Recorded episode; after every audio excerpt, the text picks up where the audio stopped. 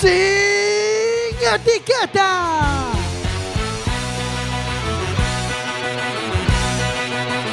Quack FM, tu radio comunitaria. Estás en quackfm.org, estás en la radio comunitaria y vas a escuchar sin etiquetas.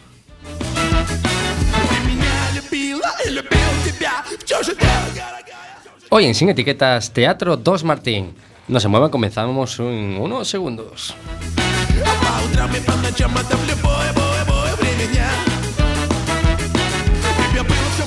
Ты меня западала и сказала, что устала Сука!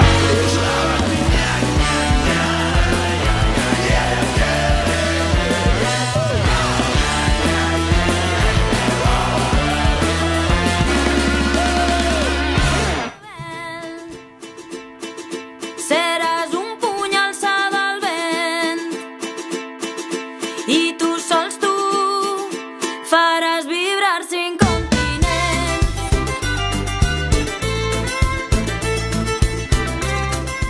¿Con qué, ¿Con qué tema de apertura nos estás deleitando hoy, Jorge? El Diluvi, que es lo que hubo este pasado fin de semana.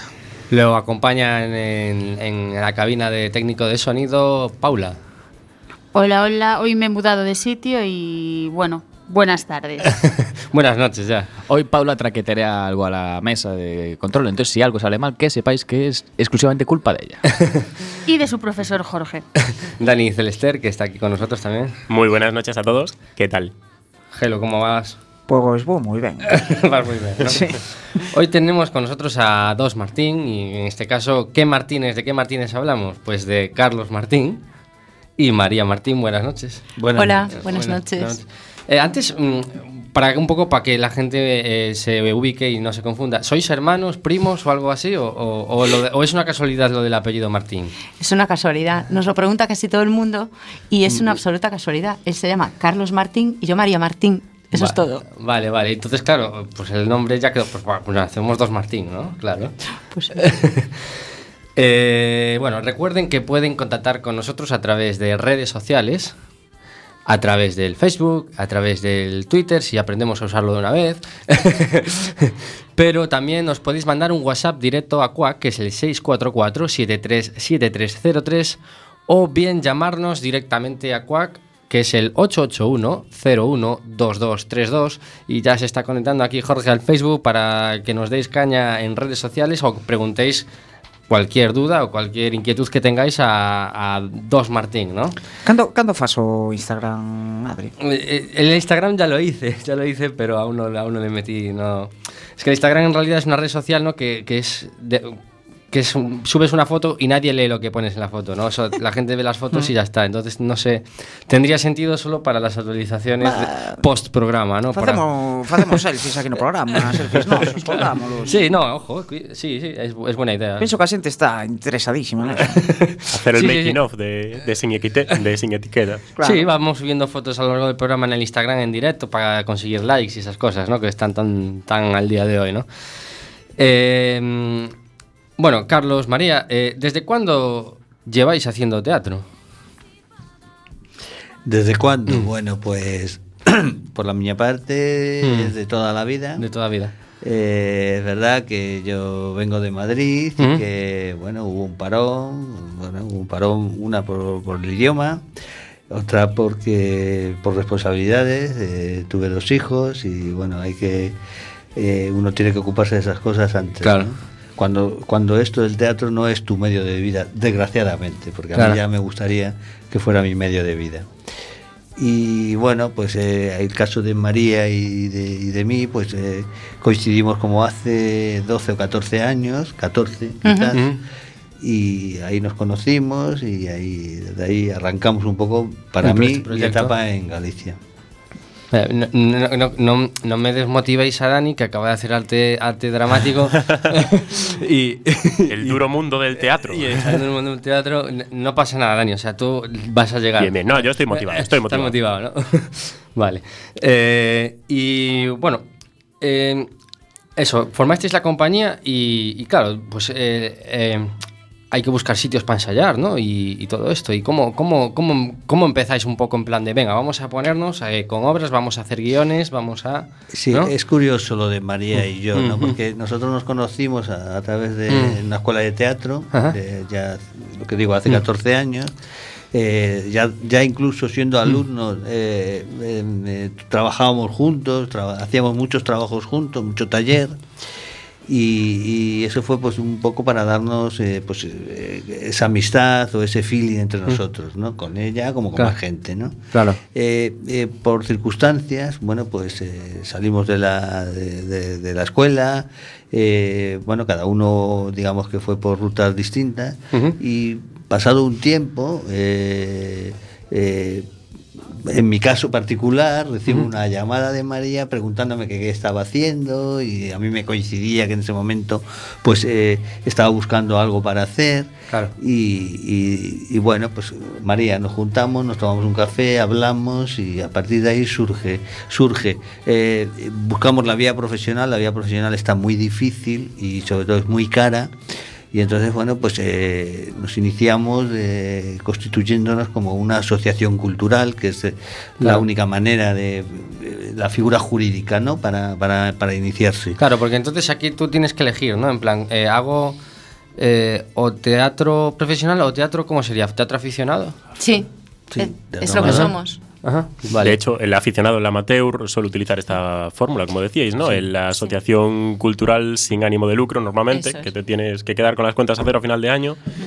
Y bueno, sí, sí. Efectivamente. Bueno, te puede sobrar algo de excedente, lo tienes que reinvertir en la propia asociación, pero sobre todo también lo que tienes es unos condicionantes bastante establecidos legalmente de a dónde Claro. puedes ir, qué puedes cobrar, a qué concursos te puedes presentar y cómo difundir toda la obra que hagas. Entonces está, Claro. está limitado, está acotado, pero realmente, o sea, es lo que estaban, lo que estaban diciendo, o sea, hay dos vías, o vas profesional O vas- o vas amateur y no son compatibles. Y el, ama- el profesional está francamente difícil, caro y te diría que prohibitivo casi en Galicia. Sí, sí, sí. Ah, No, decía que, que- que sí, que estamos en este momento en la línea amateur, pero que nuestra intención es llegar a profesionalizar, por supuesto. Claro, porque además los circuitos de, de exhibición son distintos incluso, ¿no? Hay dentro de los teatros eh, grandes como el Colón, el Rosalía, todos estos hacen eh, festivales de, de teatro aficionado dentro de su Claro. programación habitual. Entonces, eh, bueno, eso cambia no solo la parte económica, sino la del propio circuito teatral. Totalmente, optas a uno o optas a otro. Entonces mm, tienes que tener figuras jurídicas diferentes Claro. y según la que estés, pues mm, a ese te dedicas. Y la verdad es que no suelen ser compatibles. Y de todas maneras, un poco al hilo de lo que nos preguntabas, de cómo nosotros eh, emprendimos esto, yo realmente creo que el, el punto de partida, cuando nos juntamos, cuando yo llamé a Carlos, Mm. yo la verdad que lo echaba muchísimo de menos. Por circunstancias personales tuve que estar cinco años sin hacer nada y si algo echaba de menos en mi vida era el teatro. Claro. Faltándome seguro que muchísimas cosas, ¿eh? pero yo lo que echaba de menos era el teatro. Entonces cuando lo llamé y decidimos arrancar el proyecto este, realmente empiezas de cero.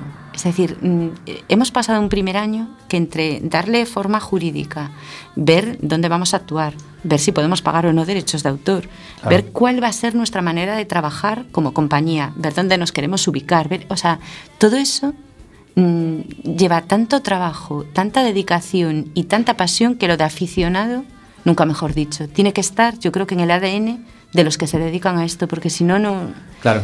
no hay forma, ¿eh? Ah, es que eh, obviamente es algo muy vocacional, ¿no? Cuando te metes en, en temas de, de- o sea, en este caso, eh, buscas esta figura jurídica que, que, que quizá es un puente, ¿no? Pero ese puente es duro, ¿no? Es duro porque, claro, no podéis vivir. de- o sea, vosotros, aparte de, de vuestra vida, digamos, eh, de artistas, tenéis una vida profesional que no sé si tendrá mucho que ver, pero... En mi caso nada, y salgo a las seis y media de la tarde. Claro. Yo entro a las nueve, tengo Mm. una hora al mediodía y salgo a las seis y media. Y a las seis y media, tres días a la semana, quedo con Carlos y hasta las nueve y media de la noche Claro. nos dedicamos a trabajar. Y ya no solo es una vida profesional, es una vida familiar también. Claro. Es un sacrificio, eh, Claro. porque dejas mucho de tu vida personal, en, en- en entregarte a una pasión, porque esto es una pasión para Claro. nosotros, y efectivamente hay un sacrificio por parte tuyo y por parte de la gente que te rodea, de tu entorno, de tus hijos, de tu, de tu, de tu mujer en este caso. ¿no? Claro. Y, a- y- y el apoyo de, de- de la familia en cuando empezasteis con este proyecto fue total, ¿no? Por la mía, toda, toda, toda. La mía también. Claro. Eso supongo que ayuda. Es lo que decía Carlos, o sea, es necesario. Es necesario, si claro. no vas a tener ese apoyo, Claro. no sé cómo justificas tú fines de semana enteros de ausencias, días enteros que a pesar de que sería tu tiempo libre, tu tiempo de compartir con los tuyos, tú te vas a ensayar hasta las 10 de la noche, vas a llegar agotada. Eh, mm, Eso solo a través de la comprensión y de que empaticen un poco con tu proyecto, ¿sí no? Y al final, en, en nuestro caso que tenemos mucha suerte, yo creo los dos, eh, se acaban involucrando y casi acaban opinando. Claro, eh, te cambian sí, el guion. Totalmente, lo intentan al menos. ¿no? Pero, pero, pero ¿por qué pasa este? ¿Por qué sois tan dramáticos? Por favor, por poner, un- no sé, cambiarle esto. ¿no? y bueno, eh, ¿en qué proyectos estáis metidos ahora? Bueno, ahora vamos a, o sea, lo inmediato es mañana, ¿Mm? que hacemos una función en el Fórum a las ocho y media, que es gratuita y que es una de, en este momento nosotros lo, lo que tenemos para presentar en cartel son dos comedias. ¿Ah? Hay que decir que digamos que innato en nosotros es el género comedia. Comedia. Mm, o sea, si no hacemos nada por corregirlo, nosotros nos vamos a ir a comedia, mm, Claro. claramente. Nos vamos a ir así. Perdona, María, la, la, eh, la tragicomedia. La tragicomedia, ¿no? Sí, bueno, porque al final son siempre situaciones un poco rozando el ridículo y en donde en una situación de máxima tensión, Claro. gravedad y, y donde sería una situación Sí. absoluta de duelo, de dolor o tal y cual, pues nosotros empezamos a como que se nos va un poco y empezamos a hacer cosas que, que ro- rozan pues lo histriónico, lo tal, ¿no? Claro. Siempre nos dicen que tenemos un punto, salvando por supuesto las distancias, ni muchísimo menos es una comparativa, pero un, pu- un punto con, con los hermanos Cohen, ¿no? Con esta, Ah. este tema de que pues, pues es un poco así, ¿no? Entonces nosotros mañana hacemos en el Fórum una comedia que es gratuita a las ocho y media, se llama Ay Mamá, y realmente eh, en esa comedia somos hermanos.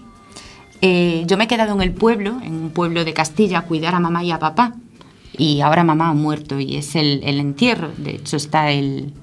eh, de cuerpo presente. de cuerpo presente, mamá allí. Ah, vale. Entonces, mi hermano, que es él, es eh, Salva, Salvador, vive en Miami y lleva muchos tiemp- mucho tiempo allí y viene para, bueno, para enterrar a mamá. Y claro, el hecho de encontrarnos en una situación tan dolorosa, pues nos va a hacer revivir pues, pues, Claro, viejas enfrentas y nuestra infancia. Todo eso que, mm, si tú lo sitúas, no deja de ser un entierro de una madre para dos hermanos que hace tiempo que no se ven, queremos pensar, o al menos las veces que lo hemos representado en Ferrol y, y en algún otro lugar, eh, hacemos incluso paradas porque la gente se ríe. O sea, mm, Claro. se trata de eso precisamente. de Porque que no- recordemos que es una comedia, después de lo que habéis dicho. Absoluta. Sí, a mí me gustaría, eh, si se me permite, me gustaría incidir en esto de, de la comedia y de estos, cómo hemos trabajado, cómo, perdón, cómo hemos trabajado esto- estos personajes, ¿no? Eh, yo sin dar nombres, que no lo voy a dar, eh, mi personaje se marcha de ese pueblo por unas circunstancias concretas que no lo voy a desvelar Claro, aquí. claro, no podemos hacer spoilers. Claro.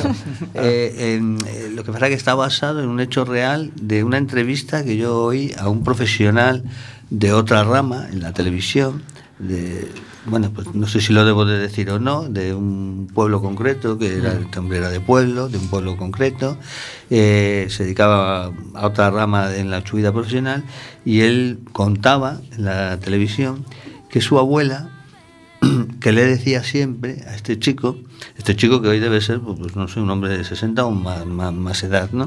Eh, contaba que él se había ido de su, de su pueblo porque su abuela, porque su abuela le decía, eh, tú lo que tienes que hacer, hijo, es marcharte de aquí. La abuela se lo decía porque la experiencia de la vida, la- esta mujer le hacía ver que su nieto no encajaba en ese pueblo, ¿no? por algo, por una razón que no quiero desvelar. Y, y yo me inspiré en ese comentario, en ese, porque una de las cosas que tenemos los actores es, bueno, pues que te observas y te fijas en este tipo de cosas, ¿no? Entonces, el- este hombre se marchó de su pueblo, se fue a las Américas, en este caso se había ido a Barcelona y, y a hacer su vida. mm, libre de prejuicios y de muchas cosas. ¿no? Este personaje mío, que se llama Salvador, se va de su pueblo un poco por eso. ¿no? Entonces, digo cómo trabajamos sí, sí, sí. nuestra... Claro. trabajamos nuestro, nuestra construcción de Claro, personaje. Pero su- supongo que es así, ¿no? O sea, eh, a la hora de crear un guion, te inspiras en algo que, que, tú, que tú has visto o has escuchado o, se- o- o te transmiten y a ti se te enciende la bombilla, ¿no? Funciona así, ¿no? A la hora de crear algo, ¿no? Muchas veces nosotros partimos casi de un hilo argumental mínimo Ujú. y a partir de ahí un poco primero encajamos la clave, si va a ser comedia, tragicomedia o drama o por dónde va a ir. Y una vez que tenemos el hilo, el hilo argumental y, y el género, mm, ya prácticamente nos empiezan a ver, estas son las circunstancias dadas, esta es la estructura dramática, esto es por donde queremos ir. Entonces empezamos un poco taller de pues esto de poner el cuerpito y tal. Entonces, ¿cómo es tu personaje? ¿Tu personaje cómo es? ¿Cómo diría esto? ¿Cómo tal? Lo empezamos a colocar en distintas situaciones dentro de, de Claro. lo que va a ser el hilo argumental y empieza a fluir. Vamos anotando y vamos empezando a generar texto. Y siempre hemos trabajado así, la verdad, que, que crear, digamos, o, o, dar a luz a una obra, construir construir, el- no nos cuesta, no es lo que más nos cuesta. Nos salen bastante. De hecho, si, si tú nos preguntas proyectos que tenéis por ahí o medianamente avanzados tal cual, pues tenemos unos 15. Unos 15 que por falta Claro. de tiempo, por falta de medios, por falta de lo que sea, no podemos, iremos poco a poco. Pero lo que nos sobra es, es eso, es partir Es, es de una pasión. idea Pasión y, Claro. y dedicación y, y tiempo. y talento también, ¿no? Hay que, o sea, no vale Claro, cualquiera porque para esto. El tiempo, ¿qué tiempo le tenéis que dedicar, por ejemplo, Mm. para preparar esta, esta obra, para representarla mañana? ¿Qué, ¿Qué tiempo le tenéis que dedicar? A ver, eh, en tiempo real, en tiempo real, teniendo en cuenta que ensayamos tres veces a la semana y un mínimo de tres horas, cuatro horas, Mm. eh, bueno, a lo mejor serían dos meses, tres. Mm. O sea que se prolonga mucho en el tiempo. Claro. Pues por, por eso, por la vida personal de cada uno, Claro. por nuestras ocupaciones, Mm. eh, porque bueno, te tienes que hacer con... Que procuramos economizar en la medida de lo que sea posible, Mm. pero tienes que, que- que- que- que incluso construir tu propia escenografía o el vestuario, entonces eso, eso es lo que a lo mejor lleva más tiempo que lo que es eh, construir el personaje, que eso lo construimos, además de verdad, lo digo sin ánimo de nada, enseguida cuesta más, como en mi caso, a lo mejor, eh, eh, memorizar el, el texto, que es lo más tedioso, pero, pero la construcción la, la hacemos enseguida. Lo que pasa es que eh, cuando digamos, ya lo hemos montado, pues al, fin- al final nos van transcurriendo meses. Claro. Pero si, si de verdad nos podíamos dedicar a ellos profesionalmente, yo creo que en dos meses, tres montábamos. ¿eh? Sí, eh, lo cierto es que como mínimo uno de los tres días, Mm. de esas tres, cuatro horas que dedicamos cada vez, está dedicado a burocracia. Ya sea a cubrir papeleo, a Claro. informar, me da igual que sea Hacienda, que sea un organismo, que sea un certamen donde vamos a ir, que sea presentar un papel, tal, que sea ir a conseguir vestuario donde esté más barato, desplazarnos hasta allí, almacenar, guardar. Entonces, todo eso requiere un día, un día y medio de los tres que ensayamos. Entonces, al final, limpios, limpios, nos acaba quedando pues tres horas un día y una y pico otro día. Entonces, al final, a base de eso, está claro que cuando tenemos, como ahora, que es mañana hay mamá y el día 7, el miércoles de la semana que viene, eh, el efecto Coriolis, estamos incluso tirando de fines de semana a costa de tiempo libre, de familia y de todo Mm. eso, y, y estamos ensayando también los fines de semana, porque requiere un esfuerzo mayor, pero, pero en principio es que hay que, casi sería 50%, burocracia, trabajos y el resto de, de actividades relacionadas Mm. para poderlo hacer, como una puesta en escena, con, con lo que es la, la interpretación. Claro. Claro. Yo, yo lo Sí. preguntaba porque es todo ese trabajo que no se ve. Es decir, cuando Claro. vas a ver una, una obra pues y no tienes ni idea del trabajo que, que lleva detrás, pues más que nada para, para saberlo. Y sobre todo eso de la burocracia, que claro, nunca se sabe el, ti- el tiempo que, que, que- que- que se gasta en eso. La verdad es que, mm, sin tampoco que sea un ánimo demasiado reivindicativo, que Claro. tampoco ni fuerzas para Claro. eso, ¿no? No, Pero, eh, eh, está- estás en cuac, está aquí. aquí. Sí, pero quiero decir, ya, ya me coge como... Sí. Pero, pero sí que es verdad que, que en el fondo, mm, siendo teatro aficionado, donde lo que eso es una afición, habiéndote constituido como una asociación sin ánimo de lucro, donde ven que vamos a cuatro sitios con factura, con no sé qué, que tengas que dedicar tres horas a la semana casi a, a papeleo, y a burocracia y que mm, yo, yo me siento más inspeccionada y más Claro. detallada la información que facilita cualquier organismo oficial como Mm. parte de la Asociación Cultural Dos Martín Teatro que como María Martín. A mí no me piden tanto como María Martín Ya. en ningún sitio, pero como Dos Martín Teatro Mm. es una cosa, entonces sería muy favorable, yo creo que, que ayudaría al desarrollo del teatro aficionado en general, de cualquier actividad, un poco en el ámbito aficionado, que no todos podemos desarrollarlo en el profesional, que, que facilitaran un poco las cosas. Ya el país tiene suficiente burocracia en la parte profesional, pues al menos en la amateur, Claro. que nos simplificaran las cosas, ¿no? Pues desde aquí queda dicho eso. Sí. Pues vamos a hacer un pequeño descansito y vamos con un tema musical de Talco.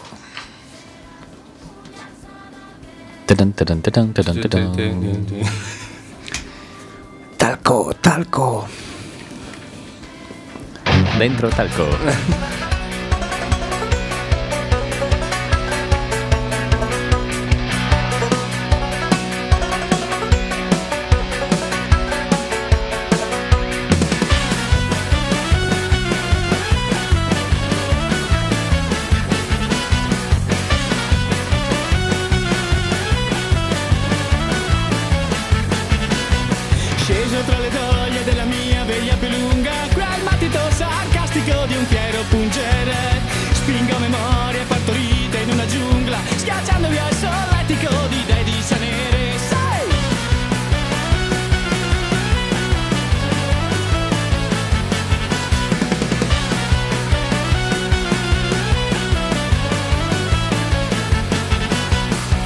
C'è la mia vigna nel sapore di una medaglia Scandita dall'incedere di un uomo ormai non mio Fingo di soccombere tra una pena farfalla Battesimo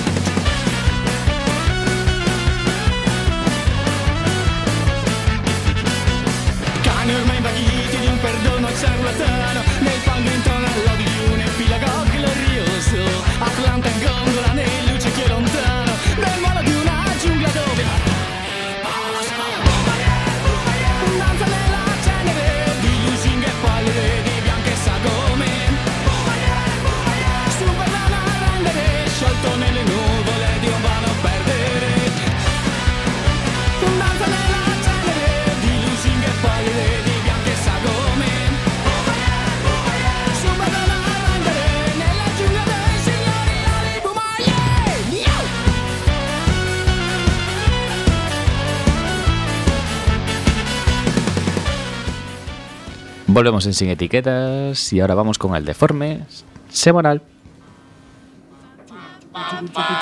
El deforme semanal.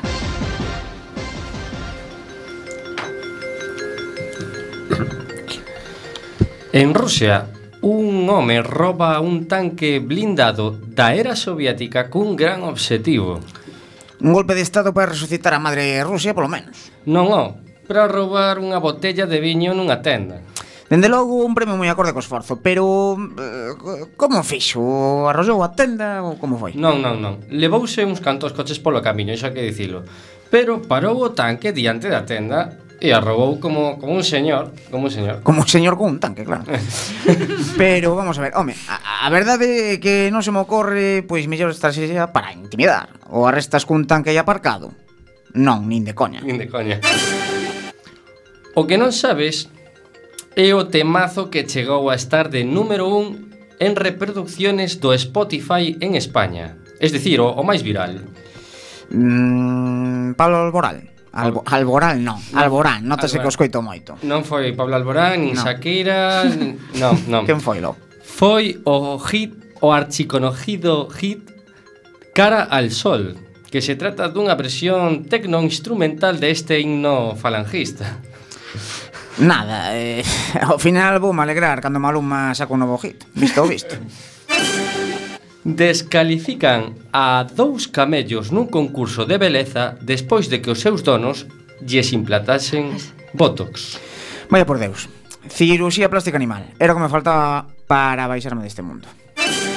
Donald Trump pide un Van Gogh ao Museo Guggenheim de Nova York para a Casa Branca. Vaya, parece que ten inquietudes artísticas ou será por opostura? A institución artística denegou a petición e ofreceu no seu lugar un váter de ouro. É dicir, mandou no cagar. Non, é un váter de ouro de verdade. Eh, é obra do artista italiano Mauricio Cattelan, que se chama América. O váter se chama América. A intención, obviamente, é a sátira sobre os excesos do, dos, dos ricos, non? Eh, é un retrete de ouro que está valorado en máis dun millón de dólares e estivo dispoñide poñível ao público nos servizos do propio museo. Non o vai querer porque é de segunda man, entón. E imos xa co, coa última noticia. Un desconto do 70% en botes de Nutella provoca destrozos e pelesas en supermercados en Francia. Estas pelesas sí que son justificadas e non as das rebaixas do corte inglés.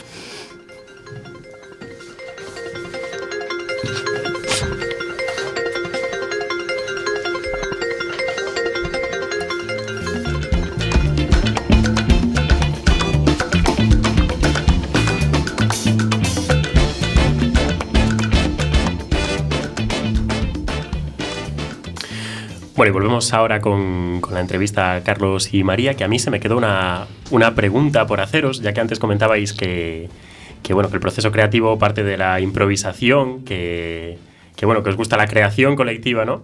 Eh, yo quería preguntaros si tardáis mucho en, en, fijar, en fijar cosas, tanto acciones como texto, ¿no? Porque hay compañías que les pasa que están a dos semanas de, de estrenar una pieza y, no, no, tienen bueno no tienen nada sobre un papel todavía no, no hay nada fijado entonces ¿cómo, cómo lleváis esto?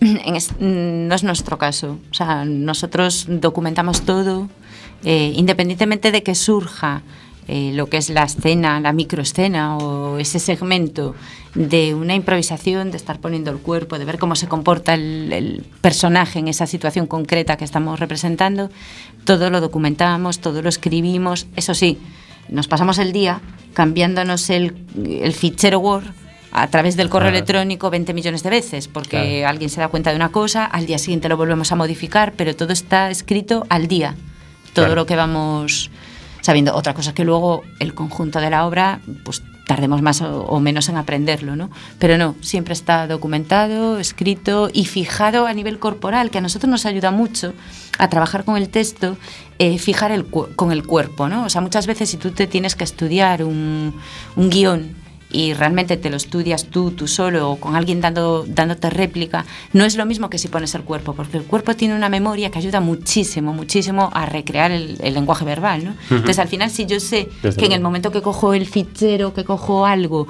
es cuando digo, no me des me voy a acordar siempre de que hago esto y ya me sale esto con sí, la palabra, ¿no? La famosa memoria corporal, ¿no? La de la memoria que, corporal, sí. De la que siempre hablan. Bueno, pues no sé si meternos ya con, con Sí. el efecto Coriolis. Sí, vamos con efecto Coriolis, ¿no? Porque es, mm, bueno, quizá la obra que más se puede ver en redes, ¿no? Que, que anunciáis, ¿no? Pues así un poco pi- cotillando vuestro Facebook, obviamente, ¿no? Para preparar la entrevista. Pues, Cosa que agradecemos. ¿eh? Documentación. Documentación, pues eh, vimos, pues hay una obra que es efecto Coriolis, ¿no? Que podemos disfrutarla cuando.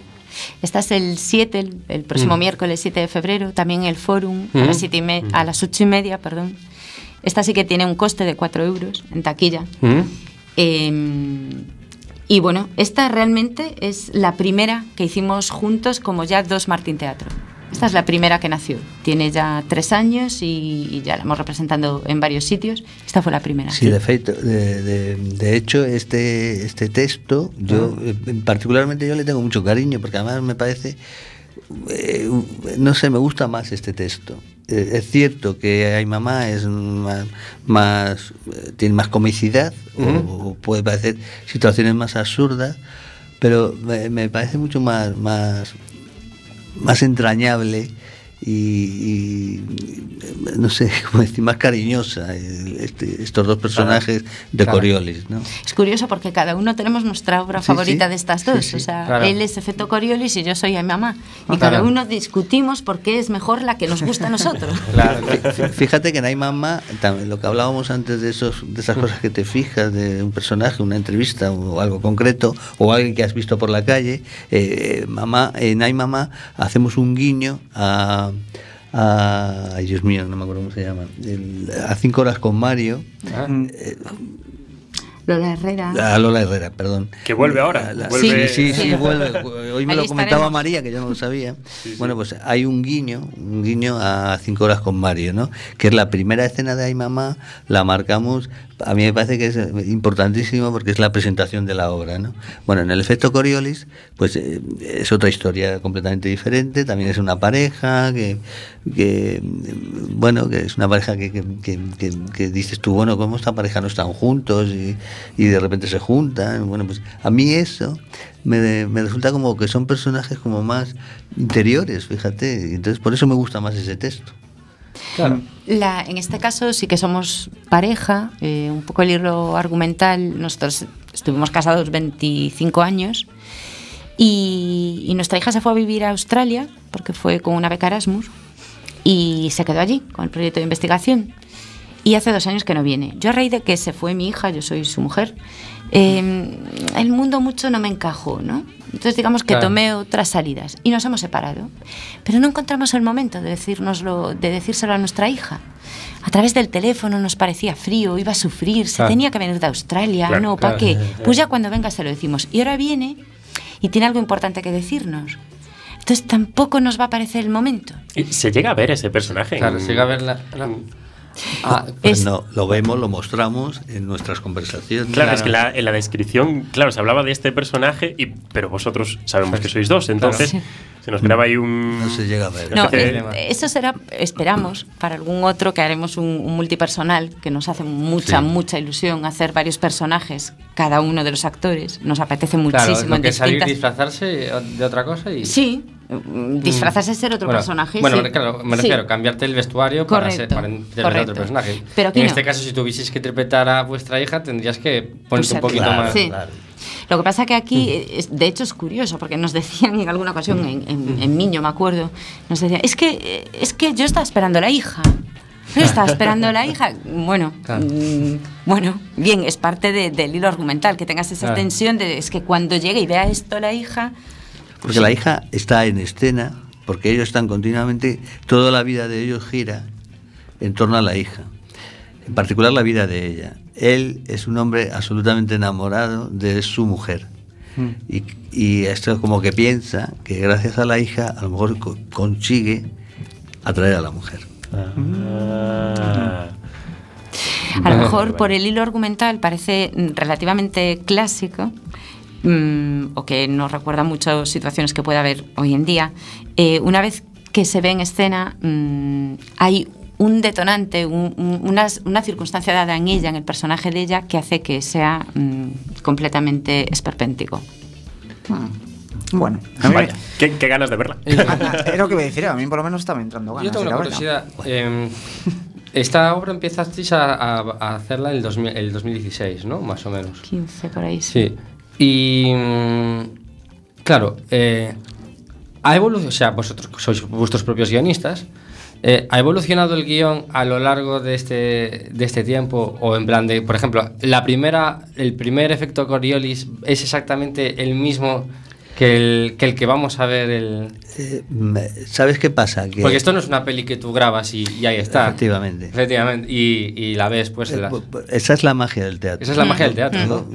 Hoy lo hablaba alguien en, en la radio, algo así parecido he oído yo.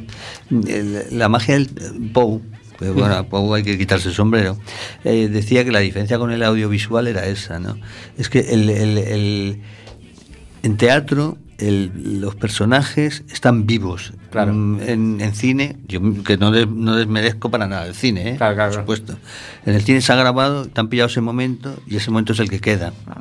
En teatro eh, eh, uno lo lleva tan dentro, es, es- es tan interno, que, que vas descubriendo cosas, tú mismo vas descubriendo cosas de él, que joder, este matiz a mí no se me había ocurrido. Mm, eh, yo qué sé, pues en, en- en la representación tal. Yo creo que aquí hay que buscarle todavía Mira, hoy mismo ha pasado, hoy mismo en el ensayo que hemos tenido, que es muy malo ensayar el, el día, el día anterior, hoy mismo nos ha, a mí me ha pasado, he experimentado ahí una historia, joder, esto no había caído en esto, ¿no?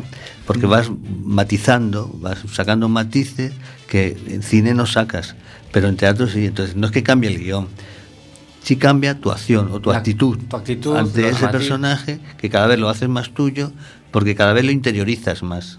Claro. Quizás ese es solo el cambio.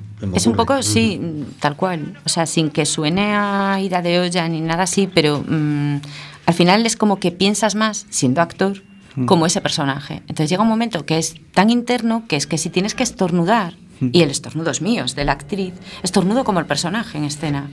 Claro. Ya sé estornudar como estornudaría ella. Entonces, es hacerlo tan tuyo, es hacerlo tan tal. El guion no cambia, pero la interpretación sí. Pero igual que las veces que hemos tenido oportunidad de tener a lo mejor una escena varios viernes durante dos meses o una cosa así, dependiendo del público, es que no se parece.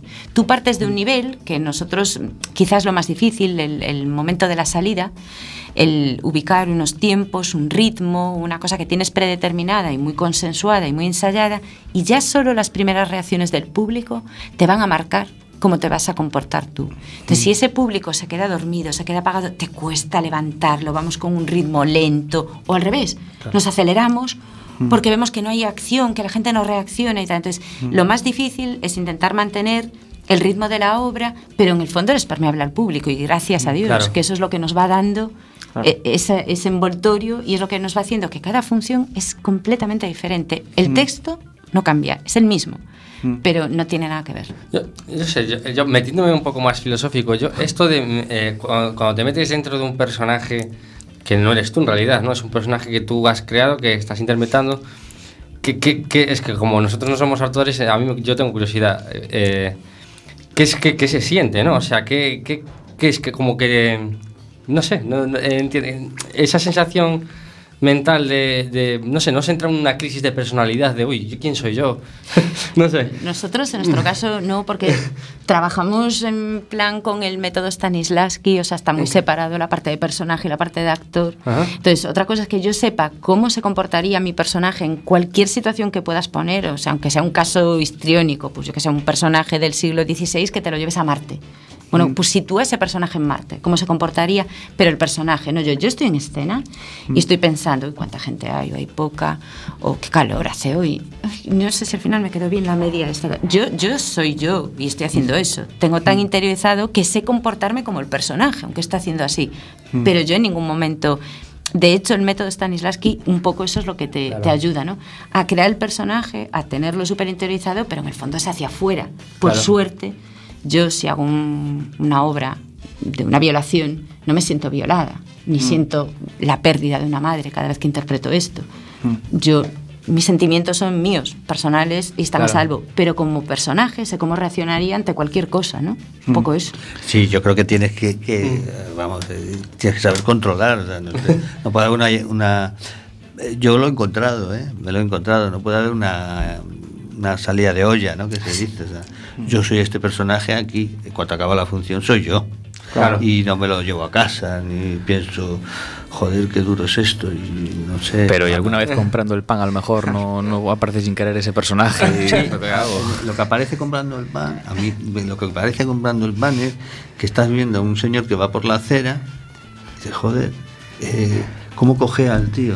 Cojea porque es un señor que cojea y joder, ¿cómo incorporo yo eso corporalmente? ¿no? Eso lo contaba, eso lo contaba Paco Raval. Paco Raval, el personaje que hace en Los Santos Inocentes, es que él se fijó en Qué un bueno. paisano, en, allí en, en un pueblo de Extremadura, cómo hacía. Con la Milana bonita.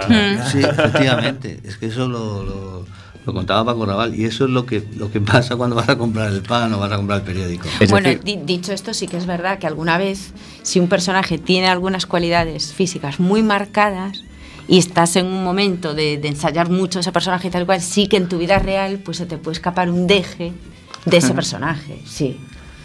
O sea que si un día por la calle vemos a un cojo detrás de otro, tenemos que pensar que el de atrás es actor y está. Efectivamente. Efectivamente. Qué bueno.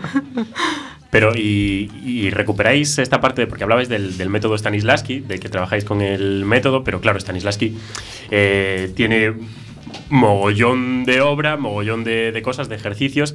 Trabajáis con esta parte de memoria emocional, ¿no? De acordaros de la muerte, de aquella tragedia, que tal. ¿O sois más de.? No, tiramos más de, de esa experiencia para conocerla y saberla. Lógicamente, cuanto más conoces, más te ayuda a tener un reflejo corporal, vital o de cómo reacciona incluso a nivel cultural, ¿no? Tu entorno, que es a quien se lo vas a mostrar.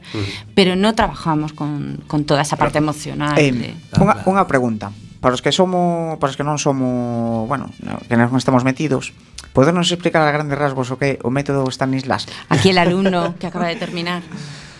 Buf, qué, Qué presión. vaya. Pregunta de profesor, ¿eh? Va- vaya papelón. Bueno, el método Stanislavski. No pasa es nada, que que está el Google ahí. ¿sabes?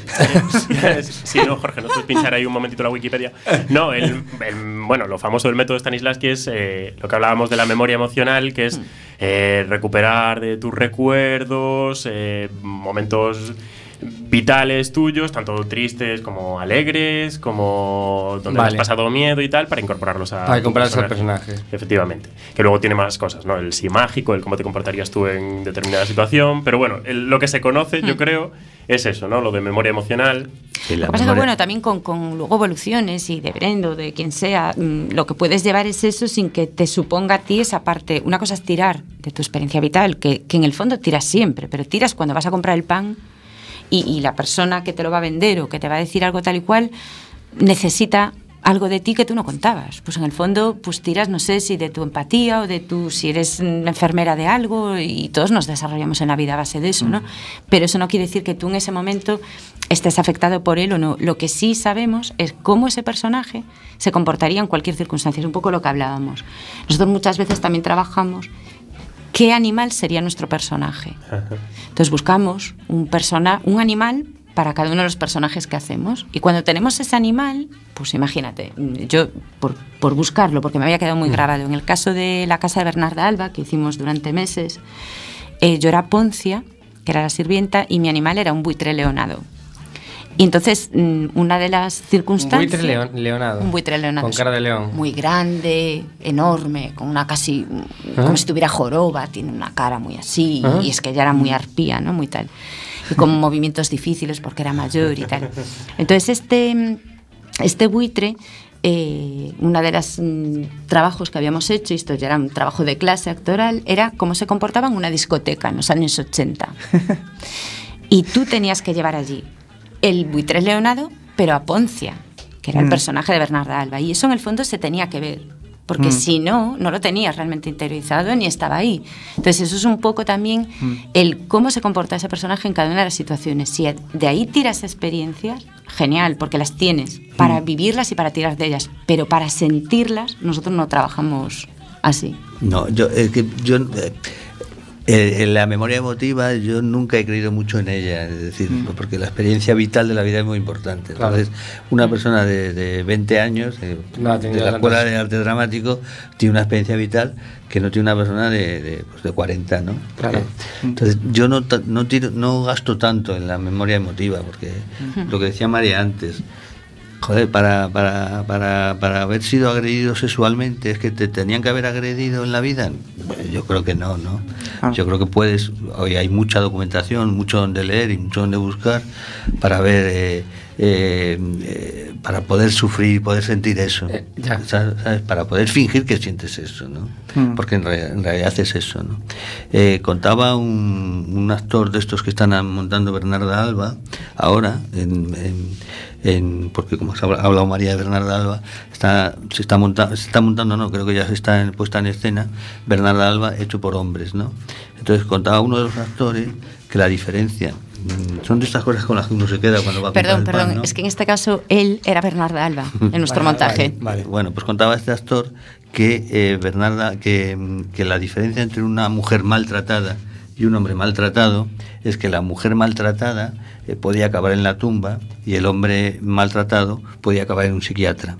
eso es suficientemente fuerte, a mí me parece, para que un actor eh, o, o aspirante a actor eh, tome, tiene ahí recursos. Ahí está para mí la memoria emotiva, donde un hombre es capaz de decir eso, donde dice que una mujer, la diferencia entre un hombre y una mujer es esa, es que la realidad es esa. O sea, es que, claro que hay hombres maltratados, claro que sí, nunca en proporción a la mujer, pero la diferencia está entonces, como actor, yo voy a trabajar. Si soy una mujer, es que me va- voy a acabar en una tumba, porque voy a acabar muerta.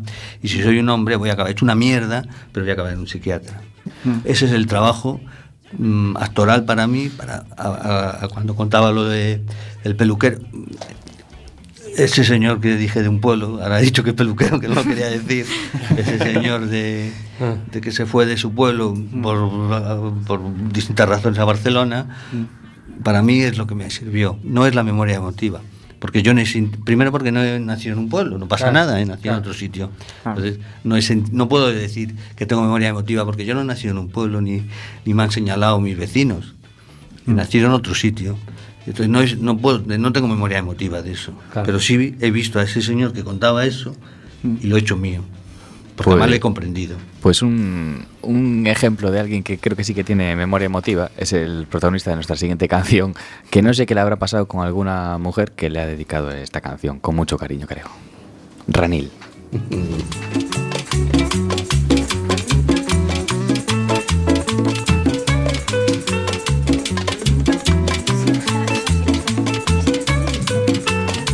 Tembloroso cojo mi para expresarte en esta letra mi amargura y mi llanto por tu conducta infiel. Mi amargura y mi llanto por tu conducta infiel. Te quise mucho porque te creía digna, pero me he dado cuenta que eres la basura que abunda en los mercados. Pero me he dado la basura que abunda en los mercados. Sigue nomás, reparte tu cuerpo al mejor postor.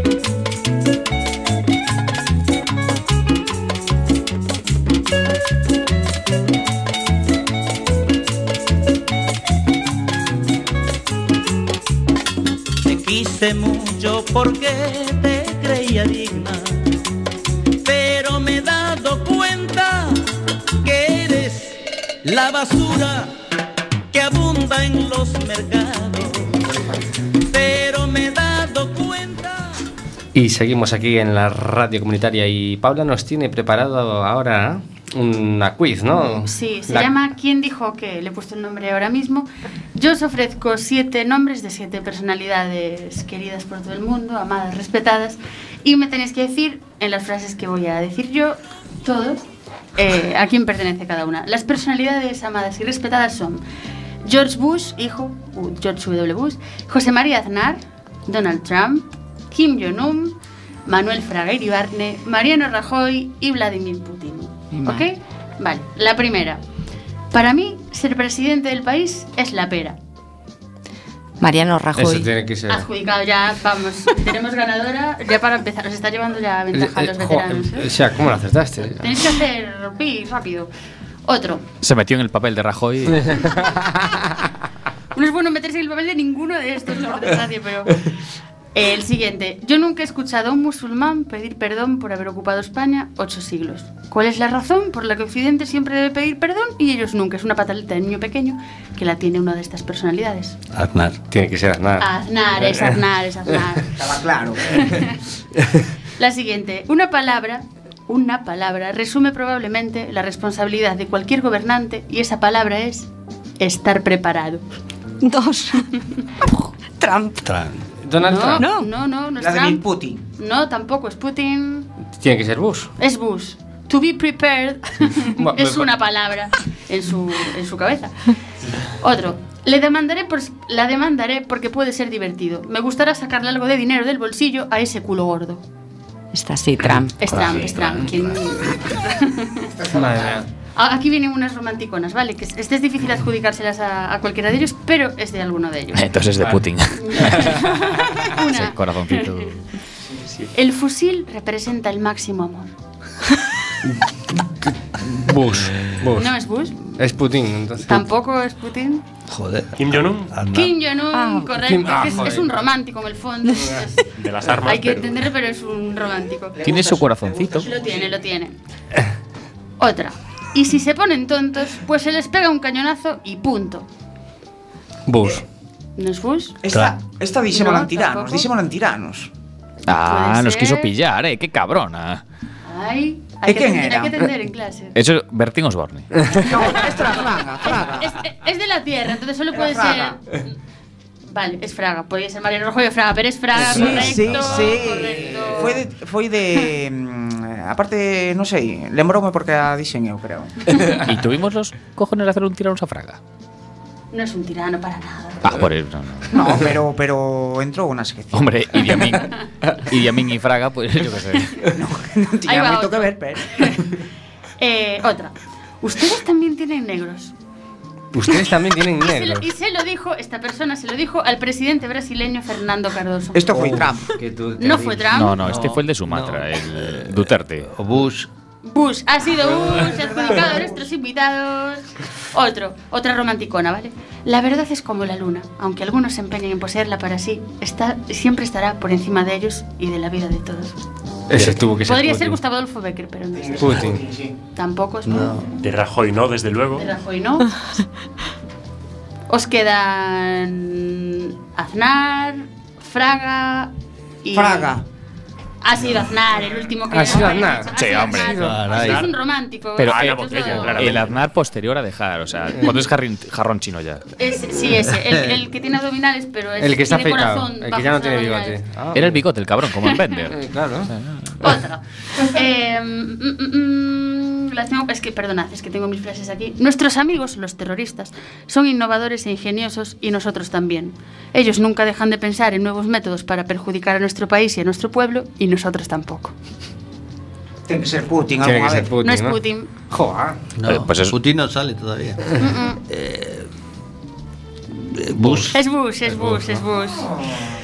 Perseguiremos a los terroristas por todas partes y si los pillamos en el lavabo, los liquidaremos en el mismo retrete. Ese es Putin, joder. Es Putin, Sí, sí, sí, Putin, lleva su sello. Suena. Ostras, pues es, es el precursor de, de Tyrion Lannister, ¿no? Sí. También te digo una cosa, eh, que el- eh, ayer Harry el Sucio decía, por culpa de una bomba que había en un baño, dice, joder, es que no se puede ni ir al servicio tranquilo. Y me parece que va en constante con esto. Claro. Bueno, van las dos últimas, ¿vale? Una es súper romanticona también y dice, una canción buena es un arma mucho más potente que un cañón. Joder. Kim Jong. Kim Jong, que es, es- Claro, no digo, tiene es cañones. Es- le veis ahí, parece duro, pero es un romántico en el fondo. Es- tiene su manera de amar, pero... Como lo se es. pon, como se pon, todo cariñoso. Yo, Y la última, que testea el nivel de inglés de nuestros políticos, es en inglés. A ver si sabéis quién la dijo. Voy a descartar ya, evidentemente, a Bush, a Trump, a Kim Jong-un. Queda entre, a Putin. Queda entre Rajoy, Fraga y Aznar. Y dice, Yesterday, I went to White House, tal to president. Hombre. Why reason? One reason. He's my friend. I am very friends in the United States. And one is the president. Este es tiene que ser Aznar, ¿no? Este es Aznar. Es Aznar. que traducido es ayer fui a la Casa Blanca a hablar con presidentes. ¿Por qué razón? O oh, why reason, que suena mucho peor- mejor. Una razón. Él es mi amigo. Yo soy muy amigos en los Estados Unidos y uno es presidente. Y con esto me despido, mandando un saludo a todos ellos, los que siguen vivos. Eh, y nada, eso, que sigáis queriéndoles y amándoles porque son buena gente que nos hacen reír.